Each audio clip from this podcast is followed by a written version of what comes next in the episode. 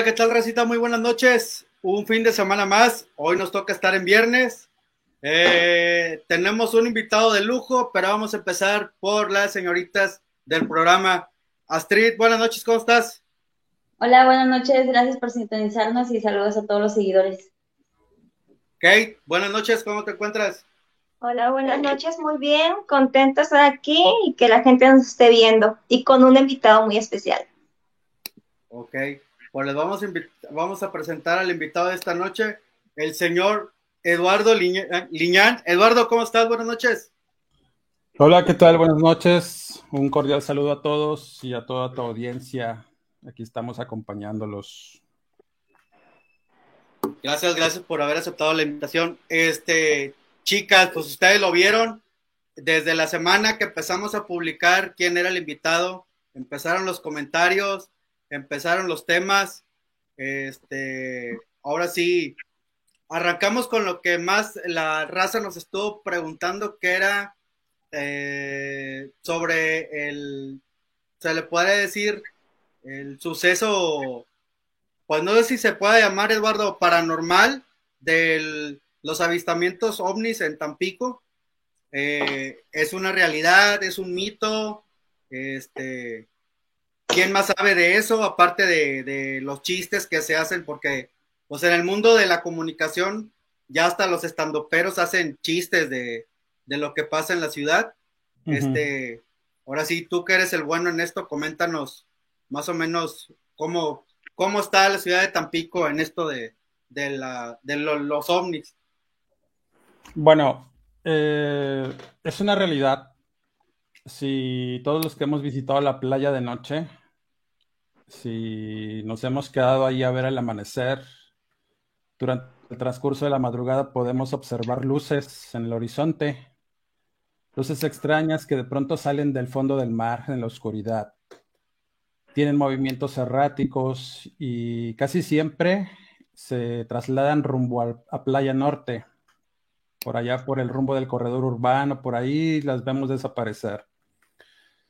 Tiene tiempo de hecho, por ahí, si buscas en internet, hay una noticia, una referencia a los avistamientos de ovnis. Eh, no recuerdo bien la fecha, por ahí del 67 sale una nota en el Sol de Tampico de aquella época, en el que comentan que los, eh, aquí los tampiqueños comenzaron a ver luces en el cielo, objetos voladores no identificados. Y obviamente el mito que, rodea el, hecho que no nos hayan tocado huracanes, ya tenemos más de 60 años de que no hay un huracán aquí en Tampico, en la, en la zona. Y eso da mucho de qué hablar, porque obviamente la leyenda urbana crece y por ahí en los diarios este, sensacionalistas y como tú bien comentas, ya somos como una especie de noticia nacional.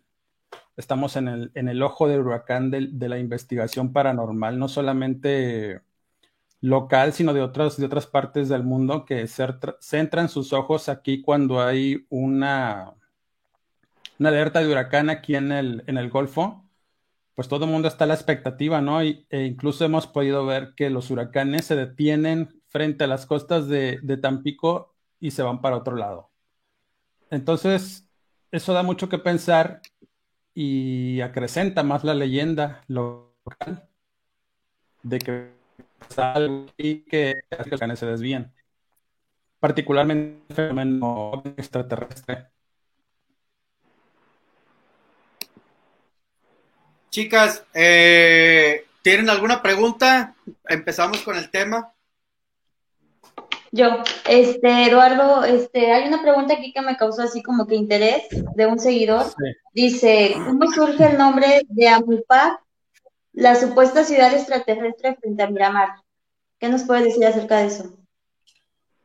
Mira, eh, hace tiempo llegué a conocer gente allí en el, en el, malecón, ya ves que, bueno, los que somos de aquí somos muy, muy de visitar el malecón de noche, ahí a escuchar la música, darnos una vuelta, ver el mar, ¿no? Entonces, alguna vez llegué a ver a una gente reunida ahí eh, hablando precisamente de este tema de, los extraterrestres.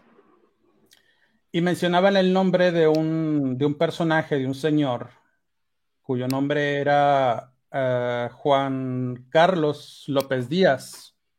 Es un ingeniero que supuestamente formó una asociación de investigación científica OVNI aquí en la localidad y casi todos sus miembros eran personas que, tenían estudios, profesionistas, que tenían esta inquietud de investigar el fenómeno ovni. Y posteriormente, este señor contaba que conoció a un ingeniero que se llamaba Alberto Secua, el cual era un ingeniero electrónico que por ahí llegué a ver cuando era niño hace algunos años en un programa del Canal 7, que lo entrevistaron y él dio este, pues, explicaciones amplias de cómo estaba eh, la supuesta base submarina a unas millas al, fondo del mar de, aquí de las costas de Miramar y él, contó una historia muy detallada de que los extraterrestres que estaban ahí pues eran provenientes de Marte y que la ciudad submarina a la que se refería se llamaba Amopac y de ahí provenía ese nombre.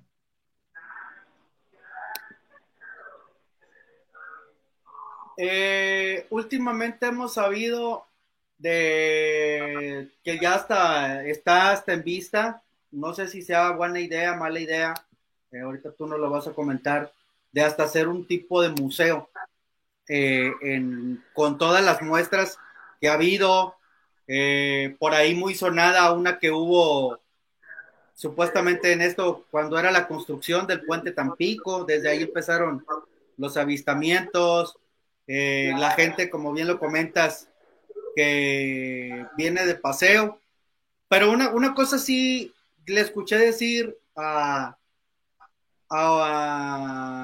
pues no sé si lo conozcas, a, al comunicólogo este, Eduardo Vivegaray, de los cornetos, de la corneta, que sí se le hacía como que raro, que porque habiendo tantas playas, tantos países, ¿por qué exactamente en la playa de Tampico?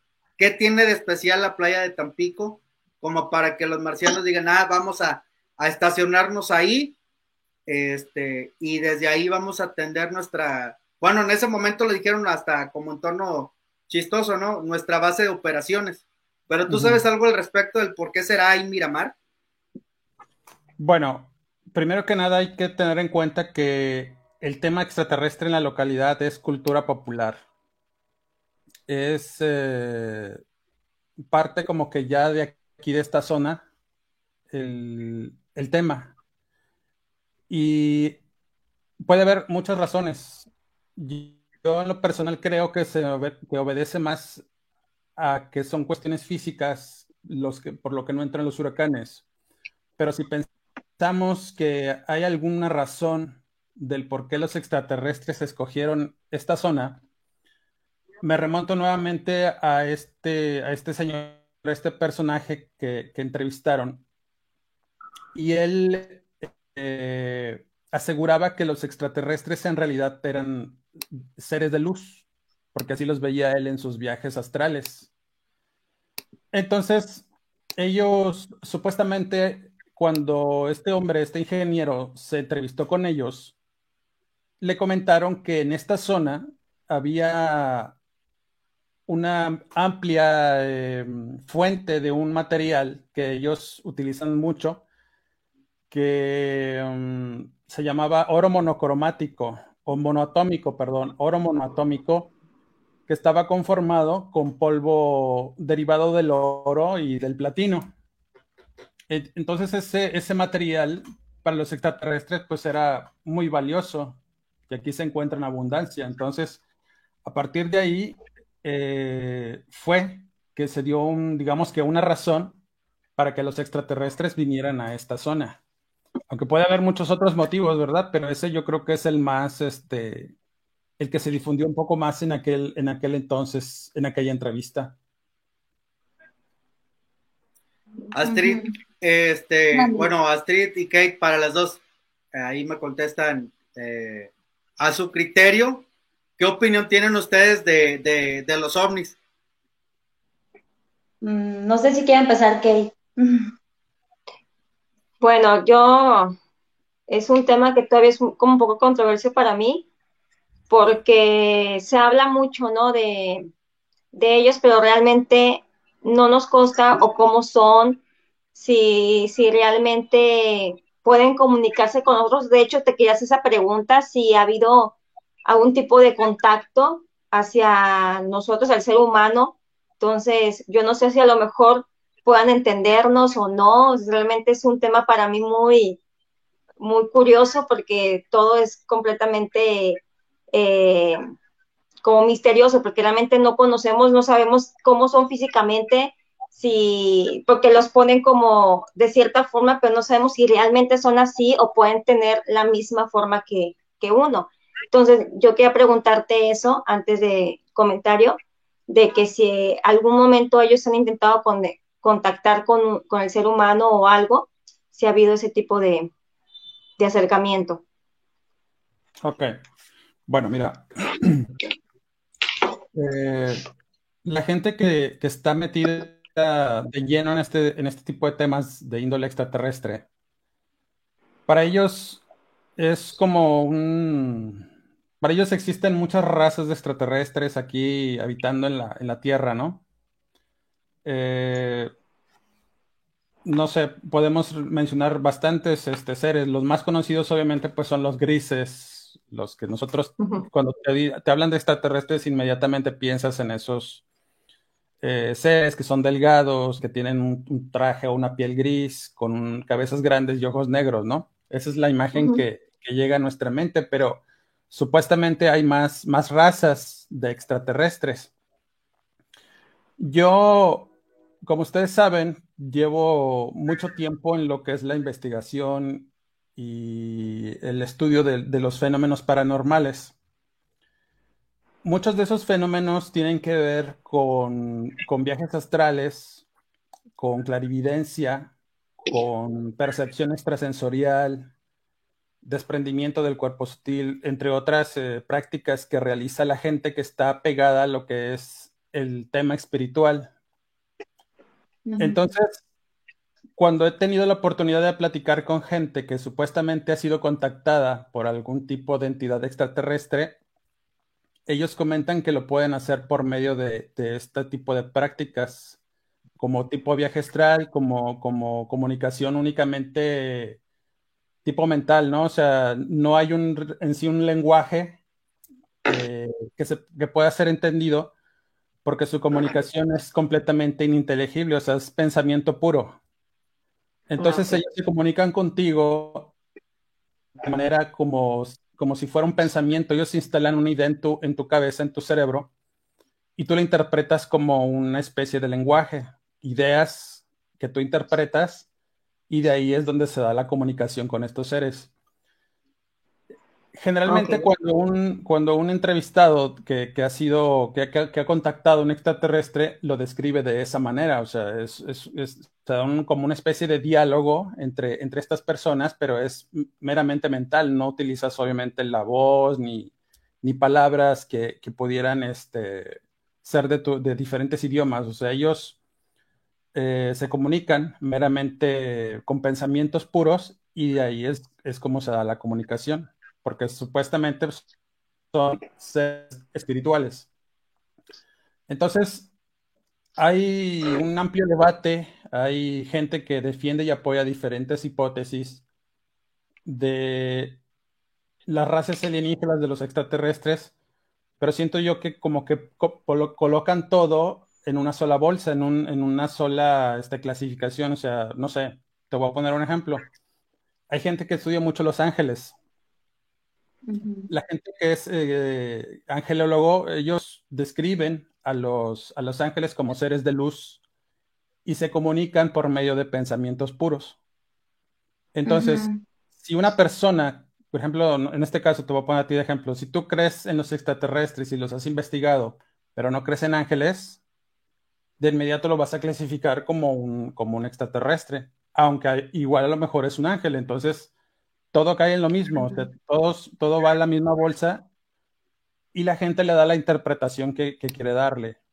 Pero de que hay algo, si hay algo, o sea, si existe el fenómeno y si hay un tipo de comunicación con seres que no son de esta tierra, obviamente extraterrestres. No, ok.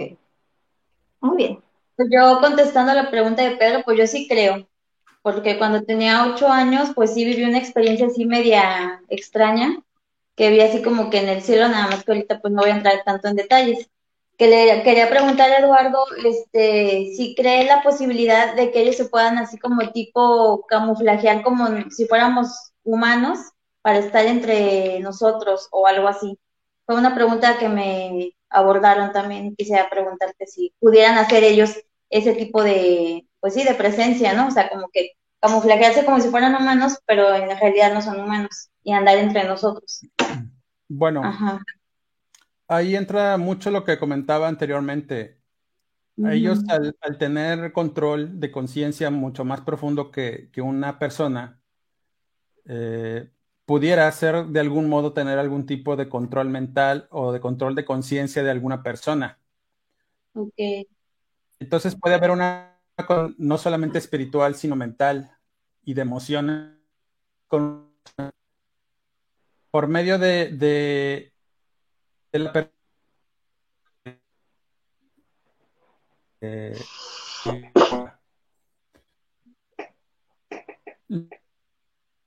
se está trabando, ¿no? sí. sí, creo que estamos teniendo detallitos con la comunicación. A lo mejor tiene que ver algo lo paranormal, lo extraterrestre. pero no quieren que hablemos de ellos. no, a lo mejor no quieren que hablemos de ellos. No, este, ya se están presentando en el programa. Totalmente en vivo. Ahí está, ya estamos recuperando. Te cortamos comunicación, pero creo que ya estamos bien. Ok, este, lo veo muy complicado que sea algo físico. Eh, sinceramente no creo que haya eh, una situación así como de que un extraterrestre pueda camuflajearse o pueda tener la piel de una persona para poder andar entre nosotros. O sea, siento yo que no, no sería posible. De esa manera. Ajá, de esa manera. Pero sí creo que puedan tomar eh, conciencia y control de emociones en las personas para, a través de sus ojos o a través de su, cuerpo, puedan estar entre nosotros y estudiar, pues obviamente, nuestro comportamiento. Que les ofrezcamos algo que, realmente a ellos les pueda interesar. Sí, claro. Tengo una, una duda. Este, se ha visto muchos videos de esto, por eso lo, lo, pregunto, y hay de hecho una película respecto a eso, de hecho me traumó esa película, este, soñé con eso, pero bueno, sí puede haber la opción de que te lleven. Abducciones. Ajá. Sí. O sea, de verdad, sí. Tío, porque ha pasado videos en, cuando desapareces eh, como una luz. Obviamente nosotros de este lado podemos opinar mucho, ¿no? Ay, se volvió a trabar. Tenemos, tenemos ahí detallitos ¿Sí me escuchas? No, se, se, traba. A ver, creo que. Ya. Vamos a ver. Creo que habíamos tenido esa experiencia, ¿eh? De estar trabándonos. A ver. ¿Listo? Creo que ahí estamos. Ahí estamos, creo que ya. Ok. Bueno, el tema de las abducciones es bastante escabroso, porque sí es una, es una realidad debido a que eh, gente que se dedica al estudio de la mente o sea, que ya es hace una investigación formal de la gente que supuestamente ha sido abducida. Pues son gente que, son profesionales de la salud de la mente, o sea, psicólogos, psiquiatras, este, obviamente periodistas, investigadores, que se entrevistan con la gente que supuestamente ha sido abducida. Y ellos al, al entrevistarlos detectan que esta gente sufre de un estrés, estrés postraumático cuando están contando su historia de cómo fueron abducidos.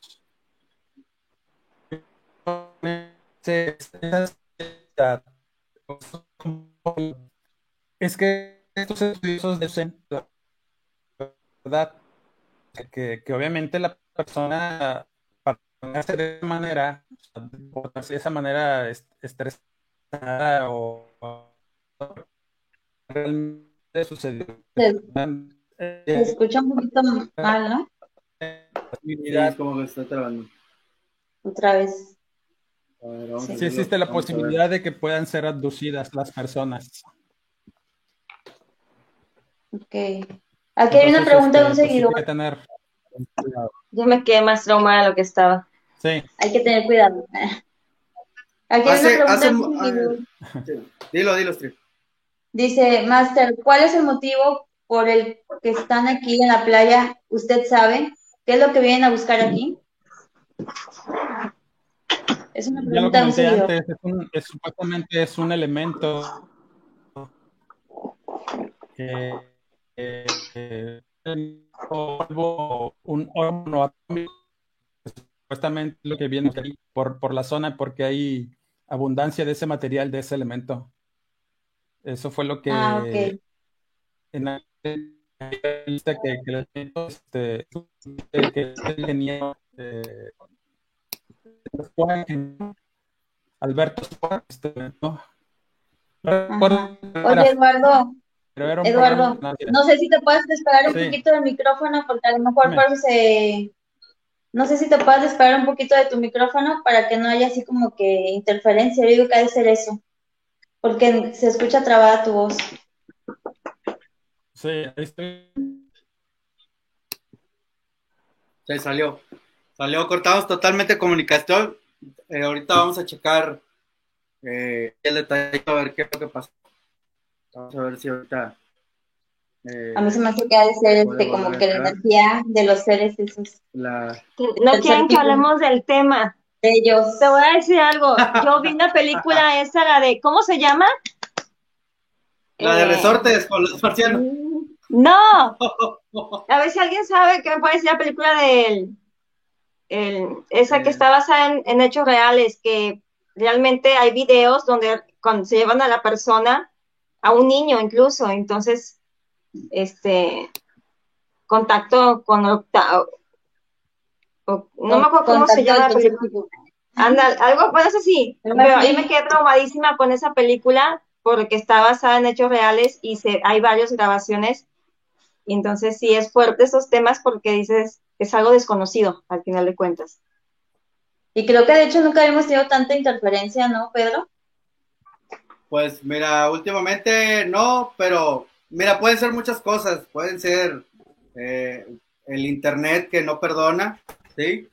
Pueden ser también, este, eh, cualquier detalle puede pasar, digo, no, no, ah, tampoco vamos a decir, ay, los marcianos no quieren que hablemos de esto. Puede ser, ¿eh? bueno, ¿en qué pregunta nos quedamos?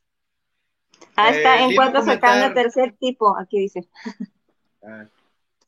Eduardo, hace, hace tiempo, ¿sí me escuchas? A ver. Creo que ahí todavía seguimos con los detallitos con, con Eduardo. Al menos de que desactive su, su cámara y pueda hacer por el micrófono. Vamos, a, vamos a tratar de, de restablecer comunicación bien con él. Este, pues miren, chicas, se han dicho ahí en Tampico que las coordenadas te dan, se han dicho por los materiales que contiene eh, el Golfo de México, porque no es lo mismo el agua del Golfo de México que la del Pacífico. Este,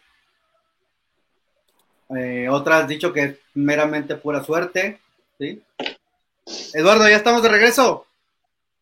Ok, este, ok. Permítame. Ok. Oye, Eduardo, ahorita que comentas de, la, de las de la gente que se que, que, tiene experiencias con lo paranormal, específicamente con llamémosle ovni, marciano, este, ahorita también es otra pregunta que la que la gente pues le gustaría saber en sí cuál es el nombre eh, digamos científico, ¿sí? de, de, esos seres, pero por ahí escuché el comentario que alguien me decía que hubo un doctor en Estados Unidos que de hecho si lo googleas no aparece ya ni en la base de datos. Que porque él tuvo muchas experiencias, él sabía algo sobre, sobre eh, el movimiento OVNI y este y tanto supo el gobierno de Estados Unidos que ahora sí que misteriosamente lo desaparecieron. Después creo regresó, él quiso hacer su libro, no lo dejaron, quiso hacer eh, pues pública o sus vivencias y todo, y al final de cuentas, eh, pues no, no, no logró hacerlo. ¿Tú sabías quién era ese doctor? No, la verdad no, no, no, no ubico así como que esa historia. Pues es que realmente este tema extraterrestre da mucha tela de dónde cortar. O sea, imagínate cuántas teorías de la conspiración no se han formulado o tejido gracias al cobijo del, del tema extraterrestre. O sea, son o sea, muchas, muchas teorías. Entonces, este tema da mucho que hablar en cuanto a lo que son supuestas teorías, hipótesis de por qué están aquí, quiénes son, de qué forma este, los podemos eh, de dónde vienen. Eh, y hay otra gente que pues es como que detractora y te da elementos eh, formulados en verdad y estudios que, que, dicen que pues eso es prácticamente imposible de que haya algún tipo de visitante aquí en la Tierra que venga de otro planeta o de otra galaxia porque pues el, el universo es inconmensurable, o sea, hay más miles de millones de galaxias, eh, la distancia entre ellas pues es astronómica, o sea, no, no, no, se, no, se, no se vislumbra cómo es que, si es que hay una civilización allá afuera, de qué manera va a poder llegar precisamente a, este, a esta tierra, ¿no? O sea, habiendo otros mundos por ahí. Eh, entre otros de, teorías que, que, buscan darle una explicación a este fenómeno. Sin embargo, creo que hay muestras de su presencia desde las luces que vemos en el cielo, eh, gente que ha contactado, ha sabido de, de ciertas verdades que supuestamente los gobiernos no quieren que se sepan por muchas razones que si nos ponemos a investigar pues vamos a encontrar algunas muy fantásticas, otras que tienen algo de sentido, porque ocultar la verdad a la gente. Y entre otras cosas, pues realmente si, si eres investigador de este fenómeno, te vas a encontrar que hay unas muy buenas, muy interesantes y que probablemente van a cambiar tu pensamiento y tus ideas debido a la verdad, a la supuesta verdad que vas a encontrar en este tipo de, de investigación. Entonces realmente, así como lo que tú comentas de que hay gente que de repente desaparece porque supuestamente tiene una verdad que no debe de ser sabida, pues ha habido muchos, muchos casos. O sea, no, no, este, no, no podía yo cuantificar cuántos casos hay, aunque también hay casos que son fraudes, que hay gente que se aprovecha de, la credibilidad o la creencia de las personas que creen en este fenómeno, pues para poder este, obtener algún tipo de, de atención o beneficio gracias al tema de los extraterrestres. Ejemplos, pues también hay muchos, por ahí hemos sabido algunos. Pero este, tema este, tema tiene mucha tela. No podemos estar yo toda la noche hablando de él y no vamos a llegar a un, a un consenso o, a una, pues una idea que, que, nos, que, nos, que nos dé satisfacción de decir, ah, pues esto es, esto así es. Entonces, pues te digo, es algo que llama mucho la atención y es muy debatible. Y también ahorita que ahorita que comentas lo de que se presta para hasta para estafas, para gente sacar eh, beneficio de ello. Hace, hace poco contaba Jordi Rosado que cuando fue lo de el famoso brazalete que presentaron en televisión. Este, John Reed se llamaba el señor. John, John Reed. John Reed. Este, pues que primero les dijo que sí, y luego les dijo que siempre no, les pidió un millón de pesos, contado por Jordi, les pidió un millón de pesos, aceptaron en qué condiciones les iban a dar el dinero, quiso hotel de primera estrella, pidió guaruras, pidió que en Televisa nadie se le acercara, eso, todo eso contado por Jordi. y que a la mera hora del programa, 20 minutos antes, él recibió según una llamada y que dijo que no podía salir al programa en vivo. Lo convencen un programa después, o sea, otro martes después, ¿sí? Pidió más dinero, ya, ahora sí, Jordi no dio especificaciones que no tenía caso decir cuánto dinero más habían desembolsado, ¿sí? Y al final de cuentas, eh, el señor, eh, pues, no llevó lo que tenía que llevar, el brazalete que el que dijo haber encontrado no era ese. Después, eh, los representantes legales de, Televisa, de otro rollo, se fueron sobre Jaime Maussan, ¿sí? Jaime Maussan quiso arreglar las cosas y cuando Jaime Maussan quiso, ahora sí que darle, eh, pedirle una explicación al, al señor este, el señor este desapareció y cuenta Jordi que por palabras de Jaime Maussan, que nunca jamás tuvo comunicación ya con él. Ya no se sabe dónde está el señor, eh, el Christopher, ya ni se sigue vivo, si no sigue vivo, si sigue teniendo comunicación con alguien, que en realidad cuál era su, su pues sí, lo que él, que, lo que él buscaba, ¿no? Que al final de cuentas, eh, pues no, ni sacó ventaja el programa y perdió mucha credibilidad este Jaime Maussan. No sé también a ti, Eduardo, preguntándote eh, más específicamente sobre la credibilidad que tiene Jaime Maussan. ¿Qué opinas tú de Jaime Maussan? Mira, yo creo que este señor, lo que debemos reconocerle es que fue precursor de este tema. Eh, uno de los primeros, porque yo recuerdo que el, primero que, comenzó a tocar este tipo de temas fue él, Jaime Maussan. bueno, anteriormente, eh, anteriormente yo había escuchado al papá de Pedro Ferriz. Pedro Ferriz. Eh, pero, pero este, no, no tan a fondo, nada más tocaba la, la típica frase de que no estamos solos, ¿no? Pero, no, no, no tan abundante, no con pruebas, no con, digo, también tomando en cuenta que en aquel entonces no había la tecnología que hay ahorita. No Pero que me acuerdo eran de ellos y ya después, ajá. No, después vino, vino Canún con su programa de, de, ¿cómo se llama? No recuerdo cómo se llamaba. El programa de Nino Canún, ¿recuerdas cómo se llamaba? ¿Usted qué opina? Eh, ¿Usted qué opina que llamaba? Bueno, él también comenzó a, a tener ahí una mesa de debate con, gente invitada que, sacaba temas muy buenos, o sea, era gente que, estudiaba el fenómeno y que tenía pues este, supuestas pruebas porque presentaban ahí videos, cosas. Jaime Maussan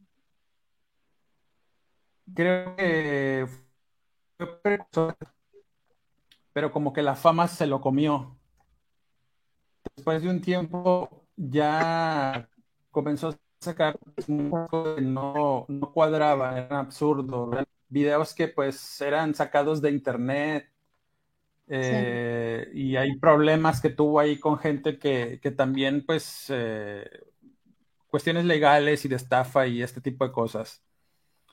Entonces, con el tema de Jonathan Reed, eh, en Estados Unidos pues se dio una, ahí se, reveló toda la verdad, por ahí todavía debe existir esa página en donde, donde revelan todo lo de este hombre, o sea, quién es, eh, toda su familia, cómo, cómo inventó las cosas, cómo creó al extraterrestre que supuestamente eh, había matado y le quitó el brazalete.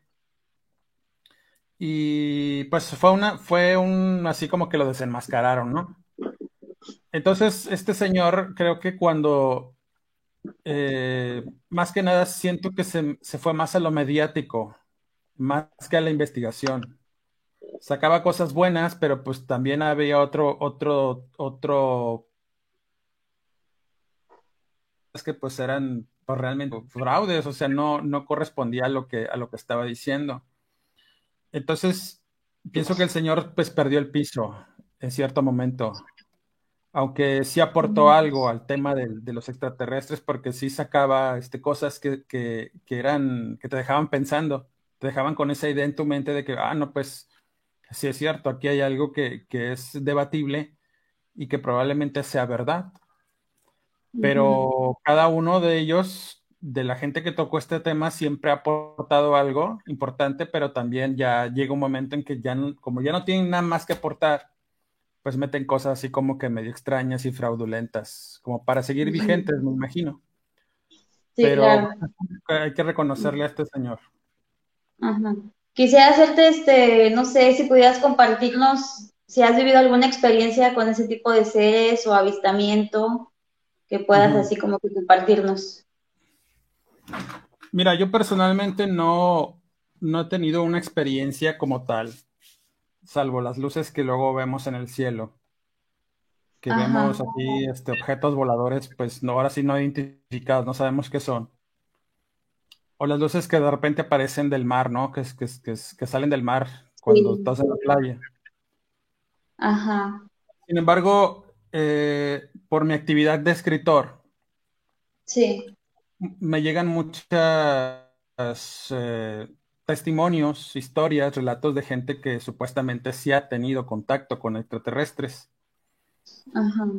Quizá la que te pueda compartir ahorita y que viene a mi mente porque sí me dejó algo de, inquietud. Le sucede a un ingeniero que trabajaba en una planta petroquímica en el corredor industrial de aquí de Altamira. Sí. Él como era un hombre, pues, eh, de alto nivel ahí en esa planta, pues tenía a su cargo un proceso muy importante y gente que debía trabajar en ese, en ese proceso y debido a ello el hombre trabajaba fácil 14 horas diarias. O sea, él se vivía ahí en la planta, prácticamente. Entonces era común que él saliera de noche, muy noche, 10, 11, medianoche, 1, 2 de la mañana, eh, de ahí de, de, la planta, y tomaba el corredor urbano. Ajá. Este, para los que viven aquí y para los que no viven, el corredor urbano es de noche es un lugar bastante espantoso.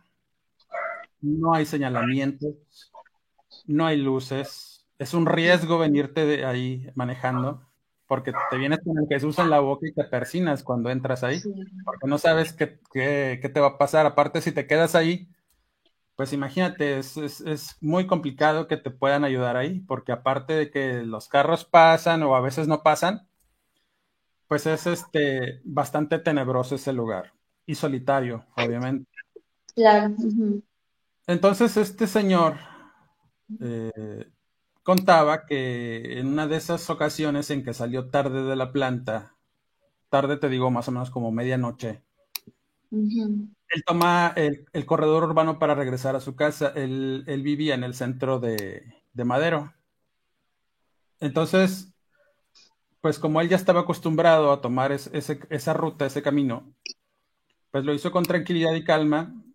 Contaba que pues en esa, a esa hora pues no hay, no ves ahí carros, es muy raro que veas carros. Y pues, todo, casi todo a oscuras ahí. Ya le había avisado a su mujer que iba este, de regreso y de repente su camioneta se le empieza a jalonear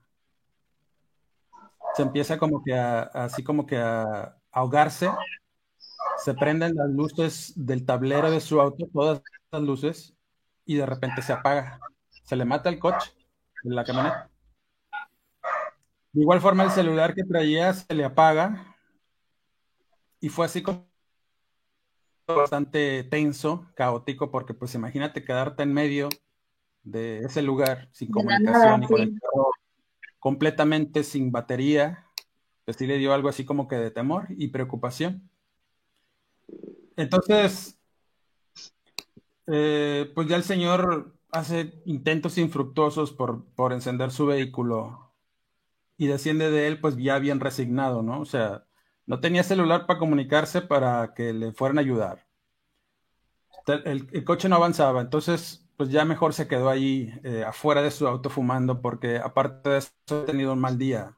Tenía problemas con su esposa, entre otras cosas que, comentaba. Entonces, en cierto momento, él comenta que, vio una luminiscencia en una especie de laguna seca que hay por ahí. O sea, si, si así, si identificas más o menos el lugar, te darás cuenta que hay un área que cuando llueve se llena ahí como que de agua y es como una laguna que, está separada del mar por, por, unas dunas que están por ahí.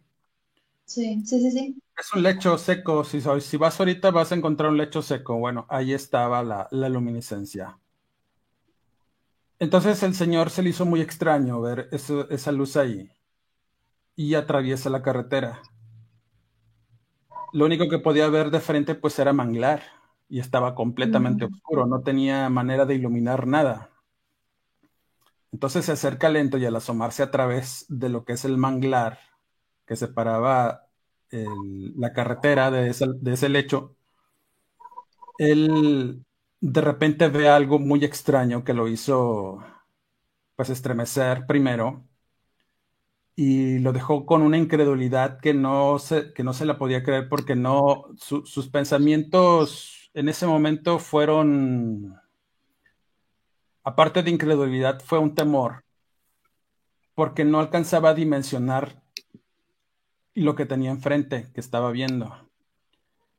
Él lo describía como un objeto muy grande, más o menos como de unos seis metros, que estaba ahí posicionado en medio de ese lecho.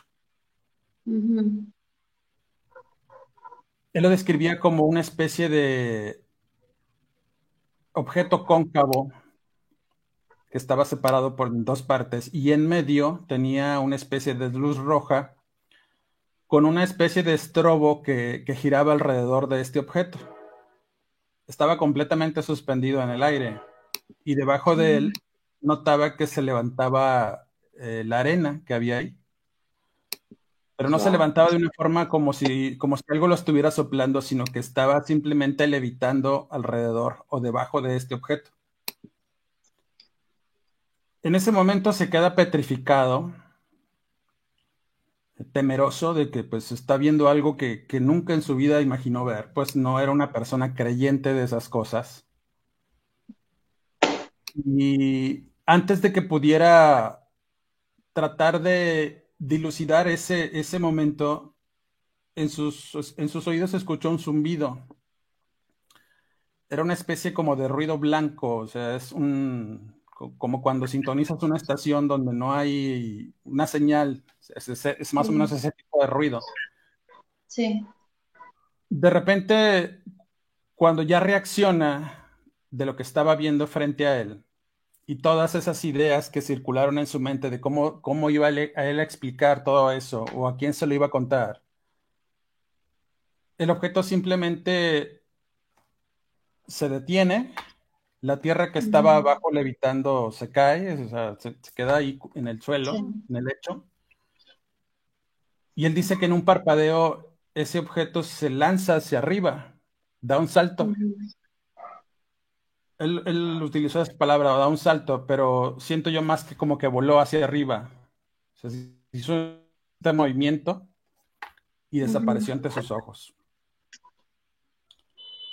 No sabe cuánto tiempo se quedó ahí, estático, tratando de, agarrar fuerzas, de tratar de entender qué estaba pasando. Y únicamente se dio la media vuelta y con sorpresa notó que el celular que había conectado a, lo que es el, el tomacorriente del vehículo ya estaba cargando. Y al acercarse al vehículo se dio cuenta que pues todo funcionaba, o sea, sí tenía corriente el auto. Entonces, todo lo que pasó después fue por pura inercia. Su mente pues estaba en un caos, estaba tratando de entender esa situación que había, que había pasado.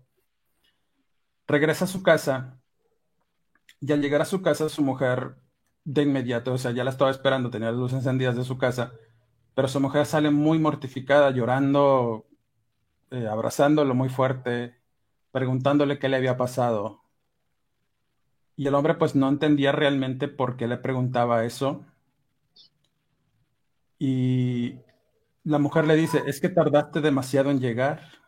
Son las cuatro y media de la mañana. ¿Dónde estabas? El hombre no había revisado absolutamente nada de, tiempo de su celular, ni, ni, él lo único que quería era llegar a su casa porque estaba espantado y estaba tratando de entender qué era lo que había visto y experimentado con, la, con el avistamiento de esa nave. Pero nunca se dio cuenta que un camino que le tomaba generalmente una hora en llegar a su casa, le tomó en realidad cuatro horas y media. Y ese espacio de tiempo no, no, lo, no lo visualizaba en su mente porque él lo único que veía pues era el camino de regreso. O sea, él, ni siquiera se desvió, no estuvo tanto tiempo ahí. O según él decía que no estuvo tanto tiempo ahí varado en medio de la nada. Ajá. Y a partir de ahí, el hombre desarrolló un temor, una agorafobia de siquiera asomarse hacia la ventana, tenía mucho temor de hacerlo. Y por las noches, pues era un martirio. Era algo así como que apenas veía que ya iba a anochecer, a oscurecer. Y el hombre prácticamente se metía abajo de su cama porque no quería absolutamente ni siquiera comer nada. O sea, él dormía con las luces encendidas prácticamente. Entonces, a partir de ahí, eh, este, esta persona, pues, tomó muchas terapias, obviamente. Su estado mental, pues, decayó demasiado, renunció a su trabajo y tuvo muchos problemas eh, personales porque, pues, su familia no lo apoyaba, se divorció, se separó de su mujer. Sus hijos ya estaban grandes, pero pues también tenía este, problemas con ellos. Entonces, la vida del hombre cambió radicalmente gracias al encuentro con este objeto, al que decía que era pues un ovni, una nave extraterrestre. Y este quizá es el relato que, alguna vez me llegaron a compartir, que me dejó pues así como que impactado, ¿no? Por, por primero porque sucedió aquí, en, en, un lugar que nosotros sabemos que tiene algo de extraño, que apenas entras en el corredor urbano y es como entrar en un mundo pues oscuro porque realmente así es. Y creo y pienso que ahí sí suceden cosas. O sea, si tú quieres ver algún tipo de prueba de evidencia extraterrestre ovni, es el mejor lugar para que puedas ir a investigar. Ese lugar, el corredor. De cualquier hecho también, ya sea extraterrestre o paranormal. Y también en cuestión de accidentes. Ajá.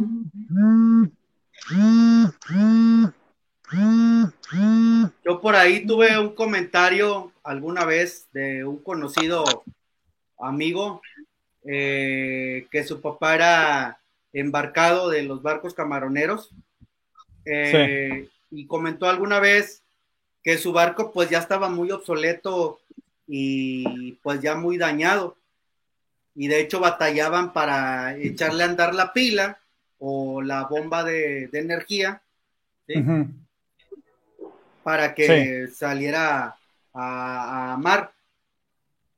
Y en una de esas cuentas, que ya estando eh, muy adentro del mar, ¿sí? Eh, sobre igual, eh, ya ven que sales del río Pánuco y te metes al Golfo, Sí. Ve que una luz se estampa se estampa con el, o sea, tiene contacto con, el barco, ¿sí? Pero sin hacer ningún tipo de daño ni nada, nada más fue el contacto que tuvo. Desde aquel entonces el señor ya no tiene noción del tiempo, pero es, es, es fecha de que la máquina cala perfectamente y nunca ha necesitado cambiar la planta de luz. Las baterías. Ajá, las baterías del barco. Ok. Fíjate que. Entonces, no sé si haya tenido que ver algo con la energía, con, la energía que cargan las naves de ellos, o, fue accidental o no fue accidental. Este, Fíjate que. Pero el señor sí lo tiene ahí. Hay mucha. hay una relación en las historias de, de, ese tipo de contactos en el que por lo general cuando una persona tiene un encuentro con extraterrestres, todo le falla. Todo lo eléctrico, todo lo que es este... Pues sí, de baterías, eh, siempre hay una falla. Incluso hasta los relojes que son analógicos se detienen por alguna razón. Y, eso cuando, cuando, cuando lees historias de ese tipo, es como que el común, ¿no? O sea, de que algo, algo energético hay para que pues, obviamente eh, pues las cosas se descompongan. Entonces, probablemente sea lo contrario lo que tú comentas. De alguna manera, el contacto con algún extraterrestre, con alguna nave, ahora sí que cargó la batería indefinidamente. Ahora, en esta zona hay, mucha, hay muchas leyendas acerca de, encuentros con ovnis. Si tú le preguntas a alguien que trabaja en refinería, por ejemplo, ellos te van a contar un chorro de historias de naves que de repente andan ahí en los quemadores, o que de repente en días de, que son muy brumosos de niebla salen por ahí de entre las nubes. O incluso hay gente que vive en lo que es la colonia, la colonia Moscú, la Morelos Moscú, ya ves que por allá está el río Tamesí. Ellos cuentan que donde se juntan los ríos, el, el con el Tamesí, se da mucho esta actividad de, de, extraterrestres, sobre todo cuando son días de lluvia hay lloviznas o que está el, este, que está como, como coloquialmente decimos aquí cuando está pringando, este, ellos, ellos han tenido muchos avistamientos en aquella zona de, lo que es el, río Tamesí, río Pánuco. Entre otros, ¿verdad? Hay, hay, mucha gente que si tú te pones a platicar con ellas, eh, te van a contar muchas historias interesantes sobre, sobre avistamientos y contactos con aves aunque pocas veces he escuchado que alguien haya tenido contacto con algún tipo de extraterrestre. Eso sí, para que veas, nunca he escuchado que alguien me, cuente que ha visto algún tipo de, gris. ajá. A lo mucho que me han contado es de que por ahí, por lo, por lo que es el Parque Méndez, alguna vez llegaron a ver a un ser, pero que era muy alto, o sea, de como de 3, 4 metros de altura, muy delgado, que recorría las calles de noche por esa zona y mucha gente le, le daba la, o sea, tenía la idea de que era un tipo de ser extraterrestre el que andaba por ahí. Quiero hacer un comentario. Este, ahorita mientras él estaba platicando lo del hecho de la persona que le hizo el comentario del avistamiento de la nave, estaba como que temblando mucho la imagen donde estoy, que y yo. ¿No, les, ¿No nos estaban viendo así borrosas? Sí. ¿Sí? Sí. ¿O no? ¿Y por qué pasó eso? Yo, yo, ahorita te puedo decir que tengo problemas así, a cada rato es como que se ven medio raras las imágenes. Pero ¿por qué si nunca, bueno, yo nunca en los programas que he estado en vivo, nunca ha pasado eso? Por el tipo de tema que estamos tratando, siempre pasan estas cosas. Turbio. Ahí nos vemos, se cancela. Eh, ahí, estamos, este, abrimos portales y dejamos salir energías salen así.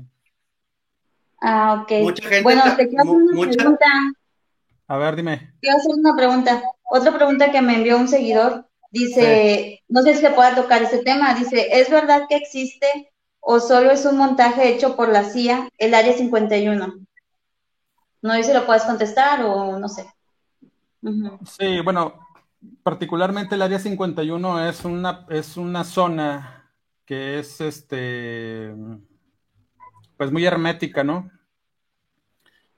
Si alguna vez has visto documentales o, entrevistas de gente que vive por ahí alrededor, realmente pues ellos viven de lo que es el tema extraterrestre, la gente que vive por ahí cerca.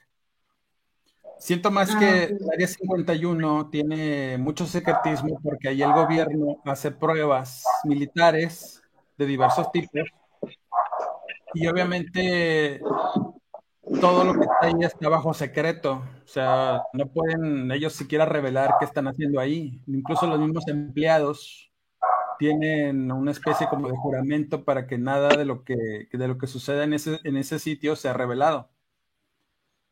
La gente que se acerca eh, no lo puede hacer después de cierta distancia porque pues corren el riesgo de ser este, abatidos por, por los guardias que tienen, que cuidan ahí, que tienen la orden de pues dar, dar cuenta a la gente que se acerca demasiado. Las historias de extraterrestres que surgen de esta zona del área 51 cuyo nombre se debe a que pues ahí hacían, era un área de, pruebas atómicas ahí. Eh, entonces, por los avistamientos, más que nada. Entonces, al ser una base este, aérea donde hacían pruebas, donde hacían este, pruebas de armas secretas, no era extraño ver que pues ahí desarrollaban aviones que para la época, en cuando se empezaron el boom de los extraterrestres, de los, de los objetos voladores no identificados, pues veían naves supersónicas cruzar el cielo en alturas que pues eran casi imposibles y, aviones que pues realmente digamos que eran invisibles. Entonces de ahí comenzó el rumor de que pues ahí hay, hay cosas, ¿no? Que probablemente las haya, pero pues eh, ahora sí que como es algo muy secreto, y los, y los americanos, los gringos, pues tienen eso como que muy arraigado, lo que es la seguridad nacional, el secretismo, el ocultar la verdad a la gente, pues no es extraño que ese, esa área 51 pues tenga muchos, muchos mitos, muchas conspiraciones ahí alrededor de lo que sucede adentro, que muy poca gente lo sabe. Y las, y las pocas gentes que lo llegan a saber, pues le sucede lo que comentaba este se me fue tu nombre. Kate o Astrid. No, el muchacho. O yo, Pedro. ah, este, Pedro. Pedro. Lo que decía Pedro, que luego desaparecen gente porque sabe demasiado. Este, eso es lo que, lo que pasa. Y sí lo creo que suceda. Aunque igual puede ser por otras razones, ¿verdad? Así es. Oye, ya casi llegamos al final del programa teníamos muchos temas más que tocar contigo, Eduardo. No sé si más adelante en otro programa podamos tocar otro tipo de tema de los mismos que nos está diciendo aquí la raza, de lo paranormal, de contactos, mm, contactos, contactos paranormales, pero, o sea, no con ovnis, con otro tipo de seres. Sí, sí pues aquí en la eh, hay mucha historia, mucha tela de dónde cortar. Este, nos comentan también aquí que si hay vida después de la muerte, este, ¿por qué tanto panteón en la zona sur de, del estado? También nos comenta, nos comentan mucho. Este, entonces no sé, Eduardo, si más adelante podamos eh, hacer como una segunda parte, ya tocando así en específico otro tema, este, y que la raza nos diga en sí ¿qué, podemos tocar, o tú mismo, Eduardo, algo que quieras, que tengas aquí, por así muy fresco, en tus investigaciones que quieras tocar con nosotros más adelante. Sí, claro que sí. Estoy abierto a la invitación y pues si gustan, después puedo acompañarlos con todo gusto. No hay ningún problema. Ok. Ok, Eduardo. Ok, Eduardo, tus redes sociales para que la banda que, que te sigue ahora del club, eh, vea tu, este, tu contenido ahí para que le digas a la banda. No, pues busquen en redes sociales como Eduardo Liñán, escritor de horror. Ahí podrán encontrar eh, contenido, algunos trabajos que estoy haciendo, podcast de diversos temas y otras cosas que son de interés general en cuanto al tema de lo que es paranormal, que es mi fuerte y algunas cuestiones también de lo que estuvimos tratando ahorita de extraterrestres. Pero ahí de seguro pues algo te llevas y, es bastante interesante. Entonces, búscame como Eduardo Liñán, escritor de horror, y ahí nos podremos poner en contacto. En Facebook e Instagram. Ok, ok, pues ya lo saben, Eduardo Liñán en redes sociales para que la banda del club lo siga. Este, Kate, tus redes sociales y despídete ahora sí de la banda. Bueno, mis redes sociales es Facebook, Kate Barrientos, y Instagram, soy Katy.0826, y muchísimas gracias por acompañarnos. Hay muchísimos comentarios que quisiéramos leer todos, pero no se puede, el tiempo se fue muy, muy rápido, pero bueno, ahí estaremos contestando. Chao. Astrid. Mis redes sociales en Facebook es este Astrid Los y ahí pueden encontrar el Instagram y nada más que hacer un comentario. Este, siento las piernas chinitas de las rodillas para abajo, no sé por qué. Y se supone que a mí no me da miedo nada, ¿eh? No sé si sientan ustedes algo, una sensación. Una sensación turbia o algo. No te, no te vaya a llevar el marciano ahorita terminando el programa. Quizás. No te vayas por el ¡Cállate! Por eso de que todo el mundo ahorita me quiere poseer, pues puede ser. ok, Eduardo. No, pues muchísimas gracias, Eduardo. Ahí, ahora sí, de antemano queda la invitación abierta. A toda la banda le decimos que lo vamos a tener pronto nuevamente. Este, pues ya lo saben, bandita, estos Club 609. Este, esperemos y no seamos extraídos por nada para vernos la próxima semana. Y este, pues no me queda más que decirles que ya lo saben, estamos en YouTube, estamos en Facebook, como Club 609 Streaming Radio, igual en Instagram, Club 609 Streaming Radio. Nuevamente, este, gracias Eduardo por la invitación, muy buen programa. Gracias a ustedes, muchas gracias, mucho éxito. Este, y chicas, nos vemos la próxima semana. Nos vemos, chicos. Bye. Bye.